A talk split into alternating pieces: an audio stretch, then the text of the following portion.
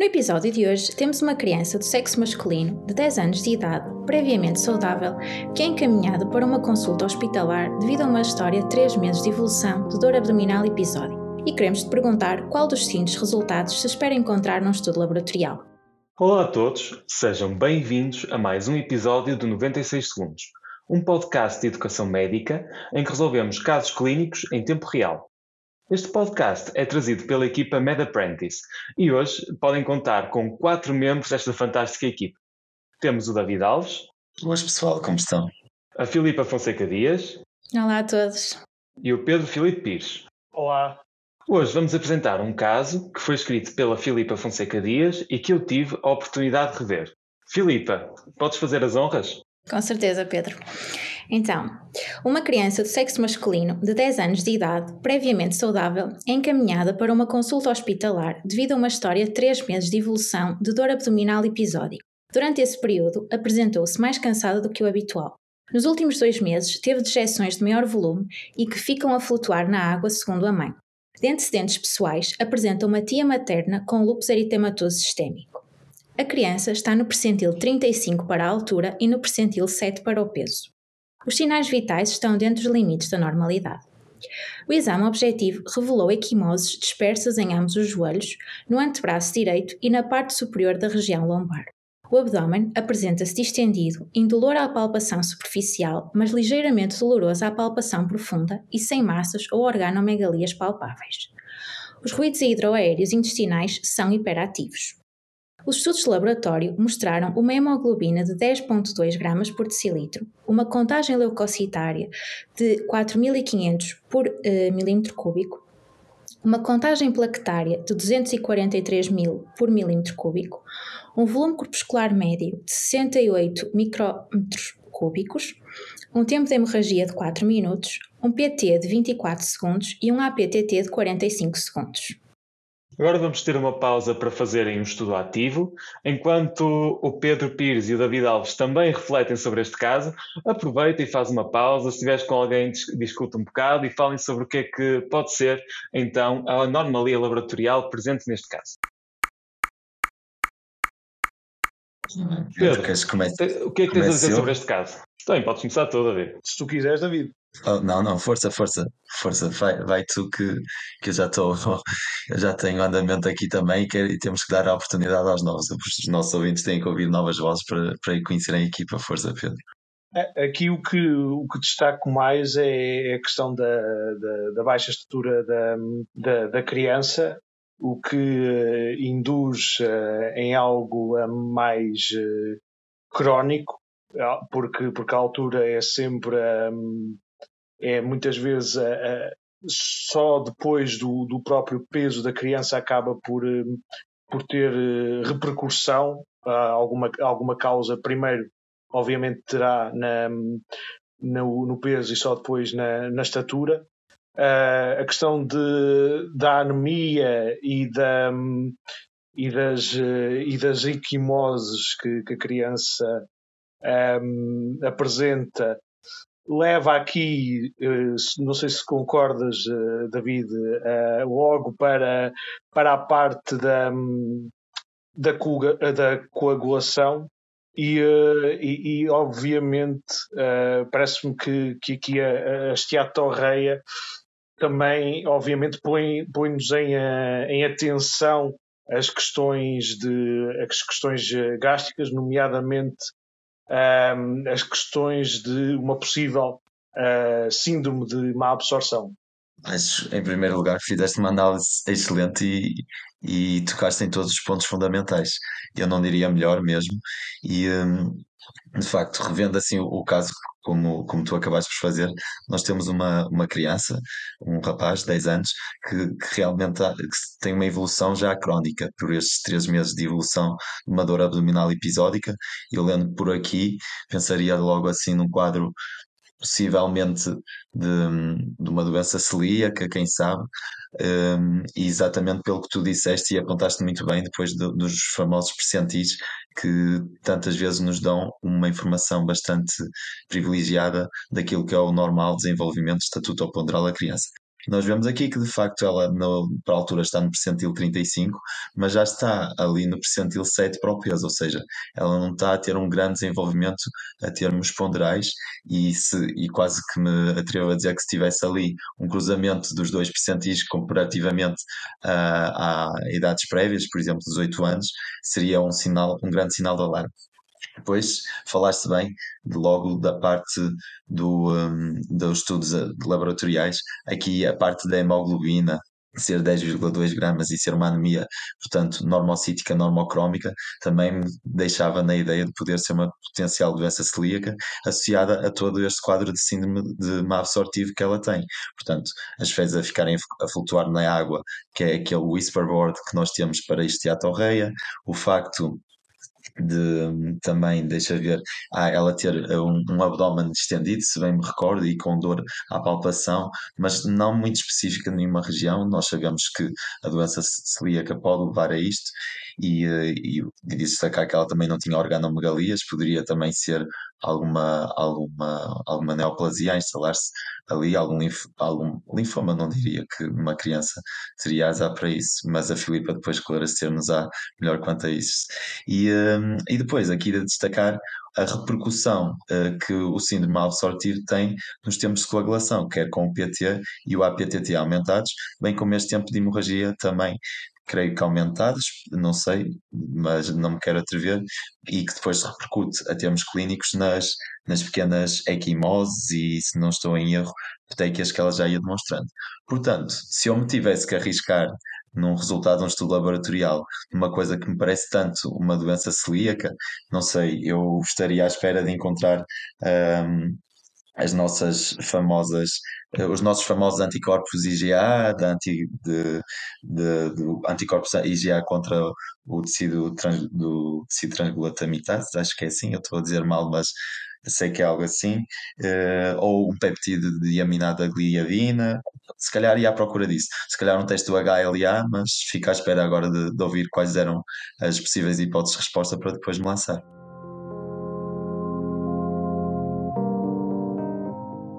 Ok, então posso dar as, possíveis, as possibilidades de resposta. Então, temos a opção A, aumento dos anticorpos antifosfolípidos séricos. Opção B, déficit de fator 8. Opção C, aumento da atividade da proteína S. Opção D, agregação plaquetária anormal. Opção E, déficit de fator 2.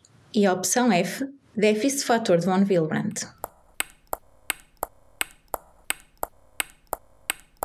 Ok. Né? Ou seja, estou a reparar que vai um bocadinho. Uh, não vai muito ao encontro, quero dizer, das opções que estaria à espera, mas acho que podemos ter aqui uma discussão profícua, Pedro. Não sei se queres começar tu ou se agora começo eu. Em qual te lançarias? Olha, agora se calhar para variar, David, podes, podes, começar, podes começar tu, uh, mas parece-me que aqui vamos muito discutir a questão muito trombótica ou uh, hemorrágica das, um, das opções eh, que temos aqui em, em mãos e que a, que a Filipa nos leu. Exatamente. Olha, eh, eu começaria por então, se calhar, pensar neste síndrome absortivo, no sentido em que a esteatorreia, ou seja, levar-me a pensar que ele teria de, eh, uma má absorção das vitaminas lipossolúveis também, ou seja, as famosas vitaminas A, D. E nós sabemos que a vitamina K é essencial e primordial para, para, para a formação de fatores de coagulação que é facilmente lembráveis pela mnemónica proteínas eh, C e os fatores 2, fatores 2, 7, 9, 10 e as proteínas C e portanto, eu vendo aqui déficit fator 2, lancei a armia para isso. E porquê? Porque excluindo os outros fatores que tu falaste também, uma questão protrombótica, eu, não, eu vejo isso nesta opção A, o aumento dos anticorpos antifosfolipídios séricos, a fazer-nos lembrar um SAF, não é? Mas, assim, uma criança, é certo que ela tinha a, a tia que tinha lupus, que está mais associada ao desenvolvimento destas condições, mas toda a clínica afasta-me um pouco disso. Depois o déficit fator 8 é, é o, é aqui o whisperboard vá para hemofilia A. É certo que ela tinha os hematomas, e, um, e tem o, o APTT prolongado, mas um, uma hemofilia A com fator 8 apenas alterado, eu aqui não estaria à espera que depois o, o tempo de, de protrombina tivesse elevado e, portanto, também me afastaria daí, e, uh, mas acho que, pronto, poderia, é lícito aqui. Aqui, aumento da atividade da proteína S. Esta poderia enganar, porque, pronto, a proteína S sabemos que está, está também vai estar, é dependente do fator da vitamina K, mas seria, ou seja, o que eu esperaria era que ela estivesse diminuída e não aumentada. A agregação plaquetária anormal, eh, a pensar naqueles, naqueles quadros de, de, alterações das plaquetas, das, já não me recordo todos, mas era o Glantzmann e o Bernard Sulia, uh, poderia acontecer, mas eu acho que isso só afetaria o tempo hemorrágico e não tanto aqui os tempos de coagulação. E depois, o déficit fator von Hilbrand. Um, eu acho que eles acabam por, por ser assintomáticos, a maior parte das vezes. Lembro-me, uh, e aqui vais-me ter que ajudar, que o fator von Hilbrand pode ter alguma, uh, alguma afetação do fator 8 e isso mexer com algo, mexer com os tempos hemorrágicos, mas não me não creio que, que não me atravessaria aqui com este quadro tão sistémico de, de doença de dor abdominal. Eu acho que um von Hilbrand, se não estou em erro, só dá mesmo alterações mais hematológicas e manifestar-se com, com petecas e equimoses e não tanto com uma, com uma dor abdominal tão típica e com uma evolução estatutoponderal tão afetada. Mas, mas fica à espera de te ouvir.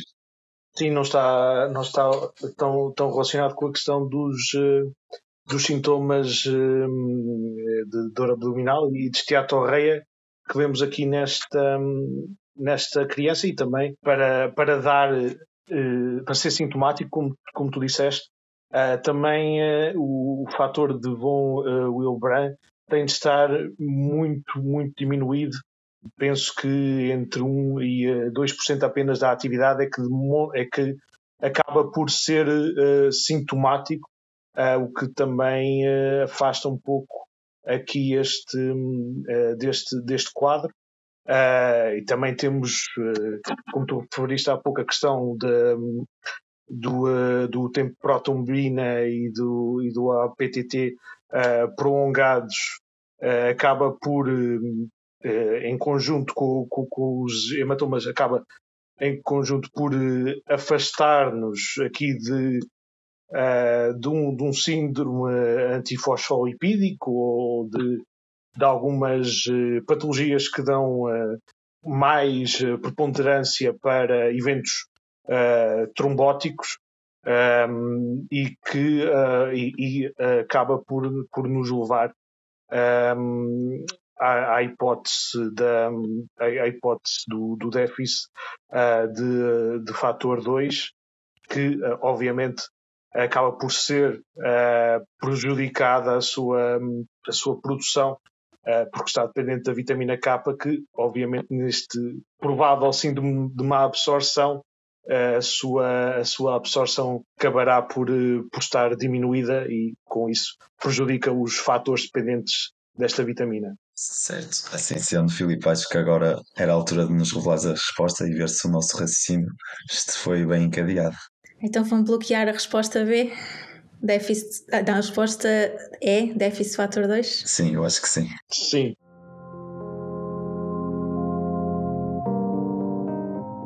Muito bem, então a resposta está certa. Déficit fator 2, efetivamente. Tiveram um raciocínio muito bom e mesmo antes de eu revelar as opções corretas, quando estavam a pensar na opção de doença celíaca, também estavam a ter um raciocínio muito bom estariam era a pensar noutro tipo de estudo laboratorial e eu quando pensei no caso fui para um estudo laboratorial um bocadinho mais uh, hematológico e, e, daí as hipóteses estarem um bocado mais vocacionadas nesse sentido, mas o raciocínio anterior também estava muito bem feito. E pronto, assim sendo, por estar mais vocacionado para estas opções, o objetivo educacional Uh, foi mais no sentido hematológico e vocês tiveram um raciocínio que tocou exatamente em todos os pontos. Uh, tentando resumir só um bocadinho então tudo o que vocês disseram e, e, o objetivo do caso, basicamente era então precisamente a criança da baixa estatura, a presença de esteatorreia, a anemia por déficit de ferro e as equimoses, junto com os tempos de protrombina e de, ou seja, o PT e o APTT prolongados, levariam a uma suspeita de um síntoma de má absorção, que vocês chegaram aí perfeitamente. Pensando então depois, quando vocês já ouviram as opções, síndrome de má absorção leva à deficiência das vitaminas lipossolúveis, que já sabemos A, D, E e K, porque estas vitaminas precisam de ácidos gordos para o seu transporte para a circulação. Havendo a ausência da vitamina K, então há uma deficiência dos fatores da coagulação que são dependentes da vitamina K, que são esses fatores, o 2, 7, o 9 e o 10. Portanto, o fator 2, como está envolvido, que é o único destes fatores que está nas opções, e como é um fator que está envolvido na via comum da cascata da coagulação, eh, faz desta forma com que tanto o PT como o APTT esteja alterado, e neste caso prolongado, nos estudos laboratoriais. Uma excelente explicação agora por, uh, por, parte da Filipa. Se calhar agora também, tendo em conta que muitas das pessoas, que ouvem o nosso podcast estão a estudar para a PNA, gostava de ressalvar algumas coisas. Em primeiro lugar, que é muito importante estarem atentos a este tipo de perguntas que uh, pintam um quadro típico de má absorção e depois é necessário raciocinar mais. Isto é uma coisa que, apesar daqui no podcast por ser muito claro, no dia do exame é extremamente complicado e estes objetivos educacionais. Este objetivo educacional é extremamente valioso, porque está a, a, sumariar e está a abordar uma das partes mais complicadas de uma coisa que parece muito difícil, mas não é, que é a cascata da coagulação.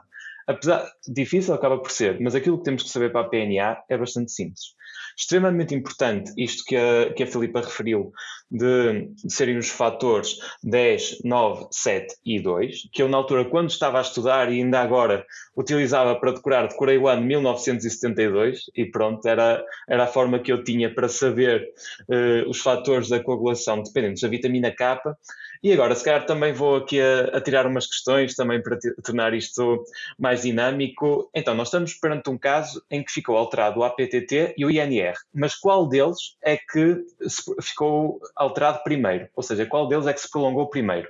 O APTT ou o INR? Alguém vai arriscar? É pá, isso tem a ver com os tempos de semivida deles, acho eu. Eu, pelo menos, iria por aí. Sim, também acho que é por aí. Mas isso até me leva àquela questão desculpa Pedro ter-te interrompido, mas leva-me àquela questão de as proteínas CIS até serem as, as que têm mais a semivida mais curta, se não estou em erro, e a questão do, do bridging da, da, da heparina para a varfarina, porque se nós dermos. Opa, eu sei que estou a fugir à pergunta, desculpa desde já, mas só me lembro disso. Eu, eu não me quero arriscar, porque não sei mesmo, confesso, mas ressalvar esse ponto também às vezes é importante, daquele efeito adverso super temido da varfarina, que embora seja anticoagulante, se dada sem o bridging correto pelas proteínas CIS terem a semivida mais curta relativamente aos fatores de coagulação, eh, promover um estado protrombótico e poder levar àquele efeito muito adverso temido da, de necrose cutânea com trombose, se não estou em erro, não sei o nome correto, mas eu se tivesse que apostar, e por não sei se iria bem, o APTT, mas não sei, Pedro, se tu, Pedro Pires, se te arriscavas em alguma. Olha, é, esta, esta pergunta do, do Pedro Teixeira deixou-me assim um pouco na dúvida, porque eu, eu fiquei com, com, a mesma, com a mesma questão que tu, David. Uh, talvez, talvez tenhas razão em relação ao APTT, mas não consigo apostar em nenhuma. Não, é assim, normalmente o que, o que prolonga primeiro é o INR, por causa do fator 7, que é o fator que tem a semivida mais curta que está, que está presente na via, na via extrínseca. E se nós repararmos também, faz alguma lógica, porque nós, quando estamos a monitorizar uma terapêutica com varfarina, usamos muito o INR. Porquê? Porque o primeiro fator que vai, que vai alterar é o fator 7 e vai manifestar-se primeiro no INR. E, por exemplo, outra situação em que podemos ter o APTT e o INR prolongados é, por exemplo, a hepatopatia que também vai levar à diminuição de quase todos os fatores, menos de um. Alguém se recorda qual era o fator da coagulação que não, que não se alterava perante a hepatopatia? Essa já é clássica, e, mas eu, eu não arrisco. Eu, ou, antes, eu, ou seja, eu agora não me mando já. Deixo o Pedro responder, porque acho que, que, que ainda me lembro. Espero não estar aqui a, a ter muita, muita confiança a mais, mas Pedro, que este arrisca no único fator que não é produzido no fígado, pelo fígado, portanto. E eu estou completamente em, em branco, David. Ok. É assim, eu, eu tenho ideia, eu não sei se ele não é produzido, mas o que eu tenho ideia, e revelando o fator seria o fator 8, sei que ele é produzido além do, do ou seja, fora do fígado. Não sei se também, acho que não sei se, se- ou seja, por essa razão não está alterado na hepatopatia. Hum, mas agora, mas também nem sei se também é produzido lá. Sei que é o fator 8, é esse Pedro. Nesta, nesta acertei. Certo. Era um pouco este o objetivo. O meu objetivo aqui era dizer que o fator 8, como tem produção no endotélio, não vai ser dos fatores que vão estar a faltar. Desculpa, Filipa. Não, era isso que eu ia dizer. O fator 8 também tem produção no endotélio e por isso é um, é um fator que menos escasseia. Pronto, e se calhar tinha só mais uma pergunta. Esta já não vai pegar nos fatores da coagulação, mas acho que é importante sempre na revisão dos fatores da coagulação ter em conta eh, os fatores que são dependentes da vitamina K, ter em conta a farmacologia que nós utilizamos depois, por exemplo, quando utilizamos fármacos anti-10A, como e depois inibidores da trombina, porque depois também a farmacologia toda dos NOACs vai encaixar aqui, mas isso acho que vou deixar para outro dia eh, e aguardamos ansiosamente por esse dia. Mas, por exemplo, agora pegando numa criança jovem que nos aparece com problemas hemorrágicos, aparece-nos com um déficit muito grande de plaquetas e, uma, e, e infecções oportunísticas, o que é que vos faria pensar se estivessem na PNA? Déficit de plaquetas e muitas infecções. E com, com lesões, Pedro, ou Não, e com muitas infecções, infecções oportunísticas. Uhum. e, Isso se calhar é para quem resolveu mais, mais casos de, de plataformas americanas. Isso é, as- é aos queridos, man. Isso nem. Isso estás a assustar os nossos ouvintes. Que, mas sim. Não, mas não, é, isto é é, do, aquela pergunta clássica do. Ora, diz? do, um, ai, poça. Onde é que isso já vai? Do Wiscott Aldrich. O Scott Salaries, exatamente. Aí está, em que temos um déficit de plaquetas. Meus caros, atenção que não se assustem, isto pode nem ser uma pergunta que, que possa vir a sair da PNA, porque as imunodeficiências não saem. Estou apenas aqui a fazer alguma integração de conhecimentos, eh, já que tivemos este caso aqui maravilhoso, que também nos permitiu esta integração entre, entre o crescimento, entre eh, patologia mal absortiva e entre este mundo da, da hematologia e da, e da imunohemoterapia que, que, que creio que foi um, um excelente caso. Não sei se têm mais alguma coisa a acrescentar, se querem que eu faça aqui mais algumas, mais algumas referências e aqui mais alguns trocadilhos. os teus trocadilhos são sempre, são, são sempre importantes, Pedro. Tá- Estás à vontade. Eu acho que este caso já vai, já vai muito bem aprofundado na parte hematológica toda e da, e da cascata de coagulação.